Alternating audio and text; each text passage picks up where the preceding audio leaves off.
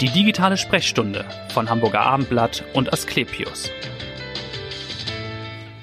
Herzlich willkommen zu einer neuen Folge der digitalen Sprechstunde, dem Podcast von Hamburger Abendblatt und Asklepios. Und das herzlich ist heute noch wörtlicher gemeint als sonst immer schon. Es geht um das Herz heute. Mein Name ist Vanessa Seifert und ich freue mich auf einen der renommiertesten Experten. Und treue Hörer werden sagen, Mensch, war der nicht schon mal da? War er, aber man kann mit ihm nicht oft genug sprechen. Deswegen freue ich mich, dass er heute da ist. Professor Dr. Stefan Willems ist hier. Er ist Chefarzt der Kardiologie und für internistische Intensivmedizin an der Asklepios Klinik in St. Georg. Herzlich willkommen. Schön, dass Sie da sind. Ja, ich freue mich, hier sein zu dürfen. Nun ist es ja so, Professor Willems, das Hoffnungmachende in der Medizin für die Patienten ist, dass es Innovationen gibt und dass sich eben doch immer wieder was tut, dass es Fortschritt gibt und das macht es eben für die Mediziner selbst auch spannend. Und deshalb wollen wir sprechen über etwas, das sich neu getan hat, eine neue Therapie, die Sie als erster in Norddeutschland jetzt eingesetzt haben, ganz aktuell. Es geht um die Elektroporation. Was genau ist das? Ja, man muss sich vorstellen, dass wir zur Behandlung des Vorflimmerns die Störherde, die Quellen, die das Vorflimmern auslösen, die sehr hochfrequente Impulse aussenden, dass wir die gezielt stilllegen. Und das mhm. kann man schon seit ja, über 20 Jahren machen. Man kann das mit, mit Kälteenergie oder mit Wärmeenergie machen. Und das funktioniert eigentlich auch ganz gut. Ja. Aber, muss man sagen, es ist so, dass natürlich das umgebende Gewebe unter Umständen in Mitleidenschaft gezogen wird, man also nicht so ganz selektiv ist mit der Energieabgabe. Mhm.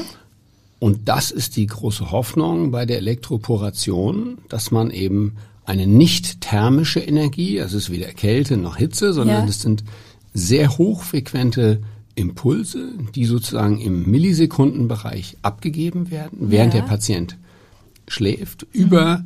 Katheter, die dann sozusagen vor Ort platziert worden sind im Herzen. Okay.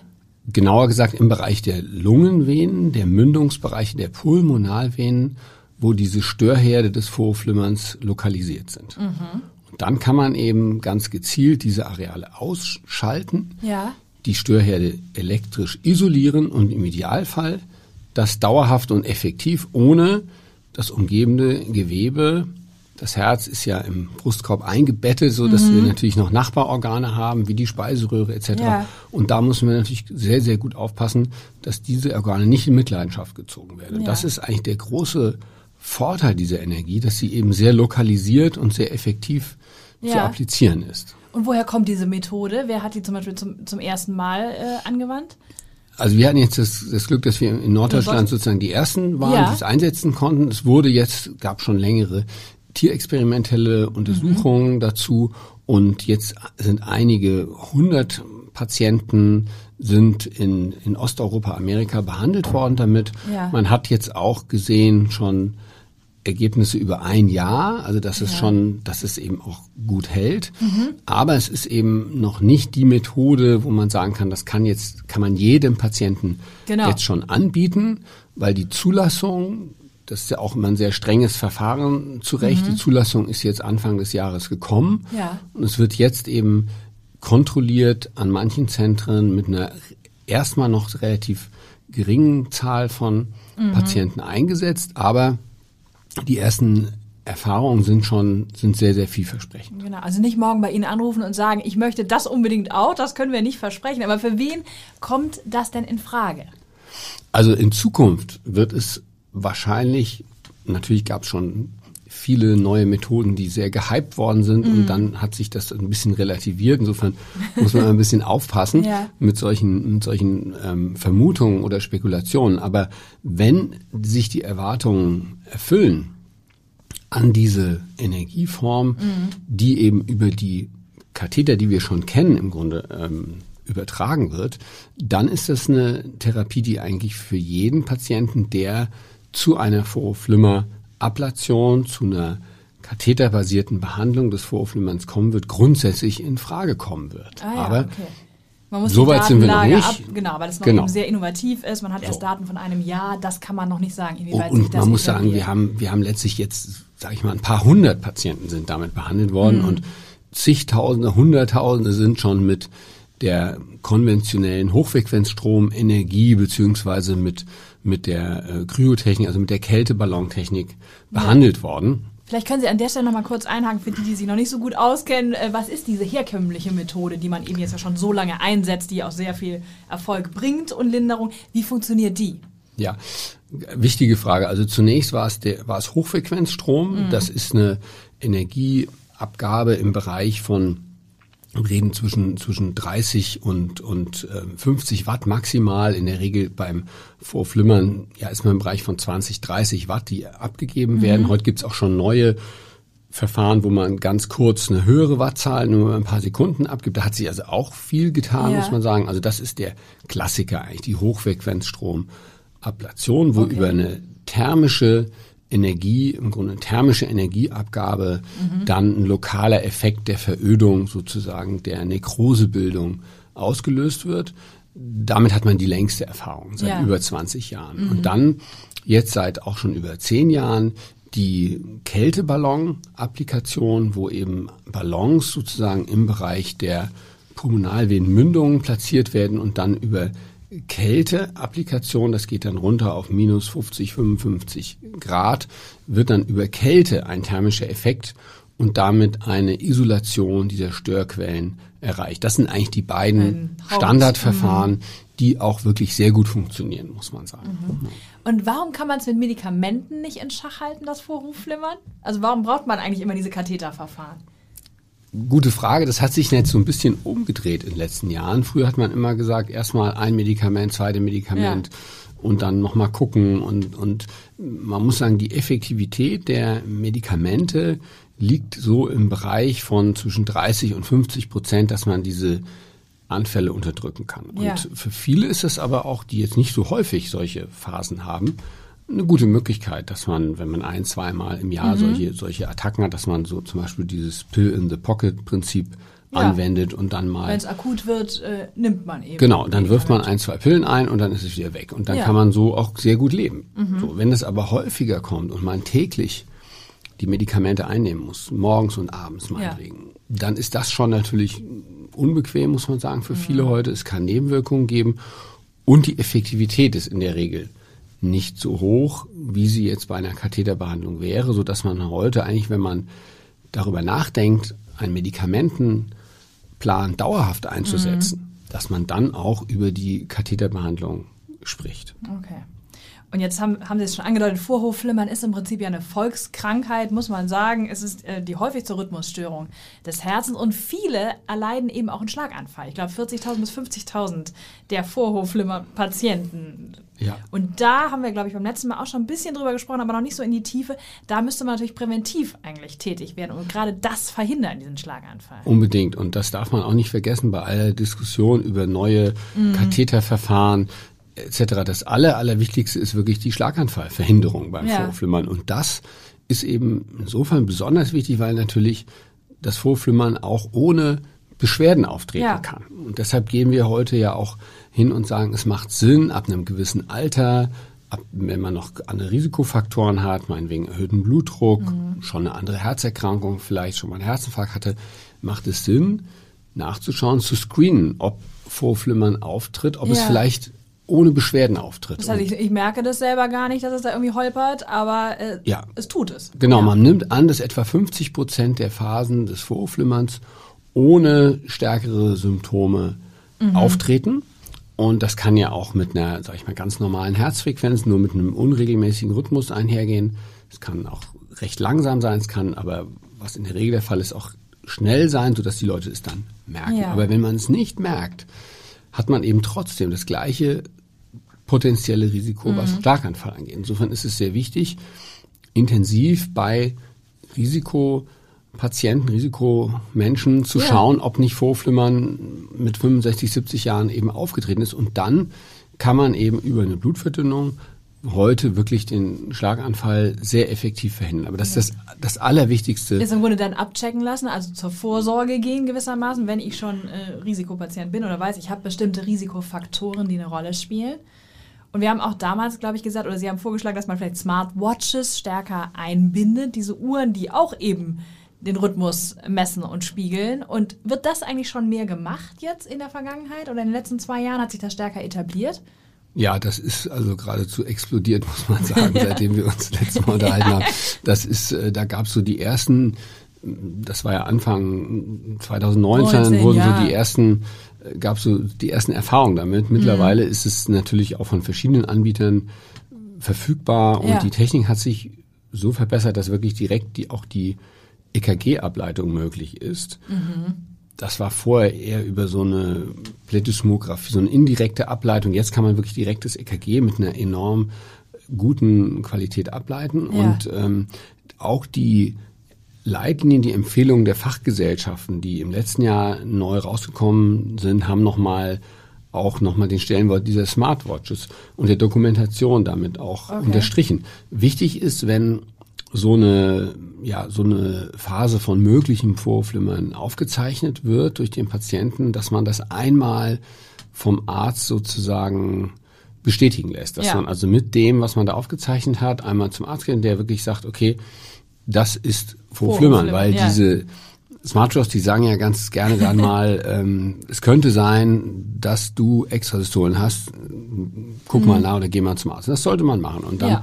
kann man diese Diagnose auch anhand dieser sehr wirklich guten EKG-Registrierungsqualität ähm, stellen. Okay, und auch sagen wir, ohne Smartwatch, woran könnte ich denn erkennen, dass es ein Vorhofflimmern gibt? Also bei denen die Symptome dann haben. Was sind so die ja, Alarmsignale? Ganz, auch ganz wichtiger Punkt. Alarmsignale oder typische Signale ist, sind, ist ein unregelmäßiger Pulsschlag, also eine mhm. Unruhe, eine innere, dann das Gefühl von vorzeitige Erschöpfung, Luftnot, eingeschränkte Belastbarkeit. Es kann auch ein Druck auf der Brust dadurch auftreten. Ja. Schwindelsymptomatik kann auftreten. Auch eben einfach das Gefühl von Herzrasen, Herzklopfen. Das mhm. sind so die häufigsten Symptome.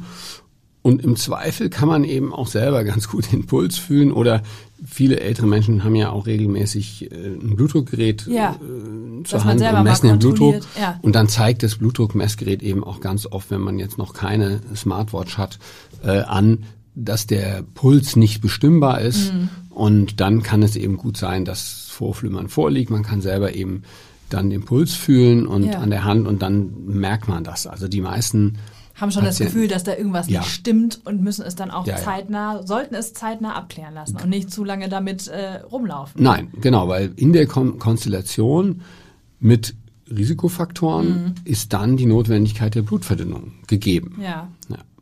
Was würden Sie sagen, hat sich in den vergangenen zwei Jahren noch getan? Was waren innovative Verfahren, die jetzt äh, auf den Markt gekommen sind?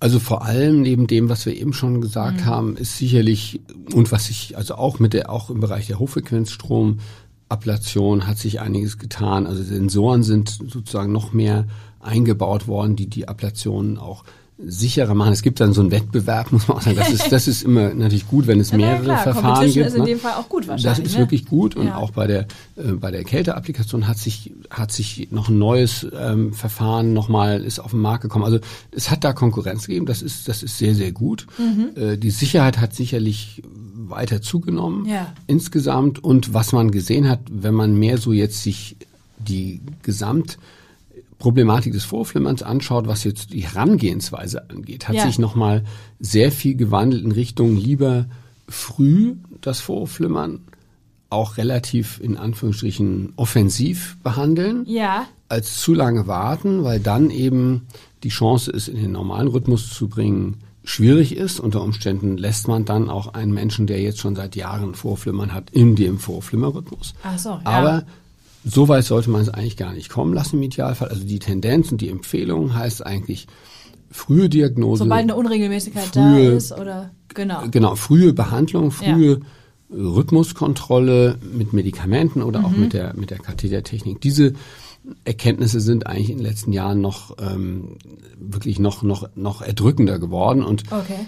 ja. insbesondere wenn das ist in den letzten zwei Jahren nochmal klar geworden, wenn eine Herzschwäche noch zugrunde liegt. Also vor Flimmern und Herzschwäche mhm. ist ganz klar, dass man heute sagt, da muss früh dann auch so eine Katheterablation durchgeführt werden, um den das okay. Fortschreiten einer Herzschwäche zu verhindern. Das heißt, früher hat man länger gewartet und hat versucht, das ja. irgendwie einzustellen, in den Griff zu bekommen und das hat aber das Risiko erhöht einer. Ja, ja. ganz genau. Und noch und was auch noch, glaube ich, wichtig ist, das Management der Risikofaktoren ist auch ein eine bekannte Sache, werden Sie in vieler Hinsicht auch schon hier als Thema hatten, haben, ob das jetzt um Herzinfarktprävention ja. geht, Schlaganfallprävention, ja. aber eben auch beim Vorflimmern weiß man, dass das, das Erhalten des normalen Rhythmus auch sehr viel damit zu tun hat, wie diese in Anführungsstrichen Lifestyle-Modifikation, Stichwort Nicht Übergewicht, Rauchen, Rauchen Alkohol muss man leider auch sagen, macht auch, ja. macht auch Vorflimmern. Also das sind natürlich Faktoren, wo und danach fragen unsere Patienten ja in der Regel, was kann ich denn selber machen? Und da mhm. kann man dann eben schon wirklich was tun. Ach, wo Sie das sagen, es gab tatsächlich einen Leserbrief beim letzten Mal, der sagte, stimmt es, dass schon ein Glas Wein Vorhofflimmern auslösen kann? Da habe ich jetzt mal laienhaft gesagt, nee, ich glaube, ein Glas Wein nicht, aber es ist wahrscheinlich die, äh, die Menge und äh, ja, wie Ja, leider kommt es da auch äh, sehr auf den Einzelfall an. Also es gibt tatsächlich, früher hat man gesagt Holiday Hard, es gibt tatsächlich Menschen, die reagieren extrem empfindlich mhm. und gehen schon nach einem Glas Wein ins Vorflimmern. Okay. Ähm, das ist aber jetzt nicht die Regel, aber es gab jetzt auch, in diesen zwei Jahren gab es eben noch mal eine Untersuchung, die im New England Journal publiziert wurde, wo man gesehen hat, dass es wirklich einen Zusammenhang gibt zwischen Alkoholkonsum und, und, und Vorhofflimmern. Aber wir sagen eigentlich auch immer unseren Patienten, weil ein bisschen Lebensqualität jetzt gehört auch ja auch gerade in dem Post-Corona-Sommer. Genau, gehört ja auch zu Lifestyle dazu. Ja. Äh, wir sagen eigentlich, also ein Gläschen Wein muss schon sein. Also das ja. ist, äh, wir wollen jetzt auch man, keine Spaßbremse sein. Aber natürlich muss man das. Äh, Aber Alkohol in, sag ich mal, stärkerem Ausmaß dann sorgt eigentlich schon auch dafür, dass das, das, das Vorflimmern häufiger auftreten kann. Ja. Und jetzt ganz konkret nochmal Veränderungen bei Ihnen. Vor zwei Jahren haben Sie die Nachfolge angetreten von Professor Cook, äh, 2019. Was hat sich in, in, der Abteilung verändert? Was haben Sie da vielleicht? Machen Sie anders oder wo setzen Sie stärker drauf? Also wir haben natürlich äh, nach, einem, nach einem halben Jahr auch wie alle anderen auch mit der, mit der Corona-Situation ja, zu tun gehabt. Bisschen ausgebremst. Und ähm, ja. haben da natürlich, haben, haben natürlich uns auch sehr, sehr viel damit beschäftigen müssen. Mhm. Wir haben ja auch mitgekriegt, es gab eine Zeit, wo auch weniger Patienten mit akuten Herzproblemen in die Klinik gekommen sind. Das war sicherlich ein Thema. Wir haben das auch versucht zu, zu untersuchen, auch bei den, auch in den ähm, anderen Asklepios-Häusern hat ähm, mm. Frau Gessler hat das forschungsmäßig auch so ein bisschen koordiniert, wo wir geschaut haben, was macht das auch mit den mit den Patienten, ja, mit, den Patienten mit anderen Krankheiten, die natürlich dann aus Sorge nicht kommen und genau, das war natürlich schon ein Thema. Mhm. Ansonsten haben wir es ähm, ja trotzdem geschafft, die eine oder andere kleine Innovation ja. einzuführen. Also wir haben ein, wir haben ein neues Verfahren auch zur Lokalisation von komplexen Rhythmusstörungen, mhm. auch auf Kammerebene einführen können, so ein, so ein ultra hochauflösendes Mapping, wo wir noch ganz genauer gucken können. Wir haben äh, jetzt äh, das Glück, dass wir im Juni, also im Moment wird ein, ein Katheterlabor erneuert, was also dann ähm, Anfang Juli ein, ja, ein sehr hochmodernes ah, ja. Katheterlabor für ja, Herzkranzgefäß, aber auch Herzklappenintervention äh, mhm. mit einer sehr äh, niedrigen Strahlungsintensität dann an den Start gehen wird. Okay. Also von daher ja, auch da hat sich auch einiges. Auch da tut sich, auch da tut sich einiges. Wir haben, wir haben schon gesagt, wir haben diese ja, Elektroporation äh, mhm. einsetzen können. Also auch da ähm, tut sich einiges, aber man muss natürlich sagen, die, die Forschungsinnovationen sind natürlich äh, auch durch Corona etwas, etwas gebremst worden. Und Klar. insofern freuen wir uns, dass wir klinisch doch auch das eine oder andere haben, haben neu einführen können. Dass es jetzt wieder einführen. etwas normaler weitergeht im Betrieb. Und, ja, genau. und bei so Ihnen ganz persönlich, worauf freuen Sie sich jetzt im, im ersten Sommer nach Corona dann hoffentlich? Ach, ich glaube, wie wir alle freut man sich drauf, dass man sich wieder ein bisschen entspannter bewegen kann. Man hat mhm. natürlich immer noch im Hinterkopf, was ähm, was passieren kann, wenn ja, wenn die vierte wenn, Welle kommt, wenn es wenn wir es übertreiben. Aber ich glaube, diese allgemeine Bewegungsfreiheit, ob das jetzt ist, dass man sich draußen treffen kann, dass mhm. man auch ja wieder ein bisschen bisschen bisschen Sport machen kann, dass man sich nach der Arbeit treffen kann. Wir haben viele natürlich Mitarbeiterinnen und Mitarbeiter, die jetzt im letzten Jahr angefangen haben, die haben noch nie ihre Kolleginnen und Kollegen also richtig außerhalb der Klinik treffen können.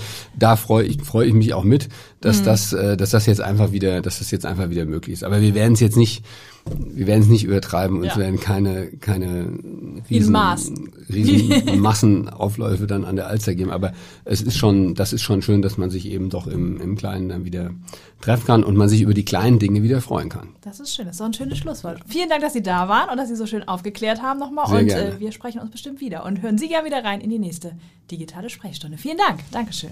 Danke.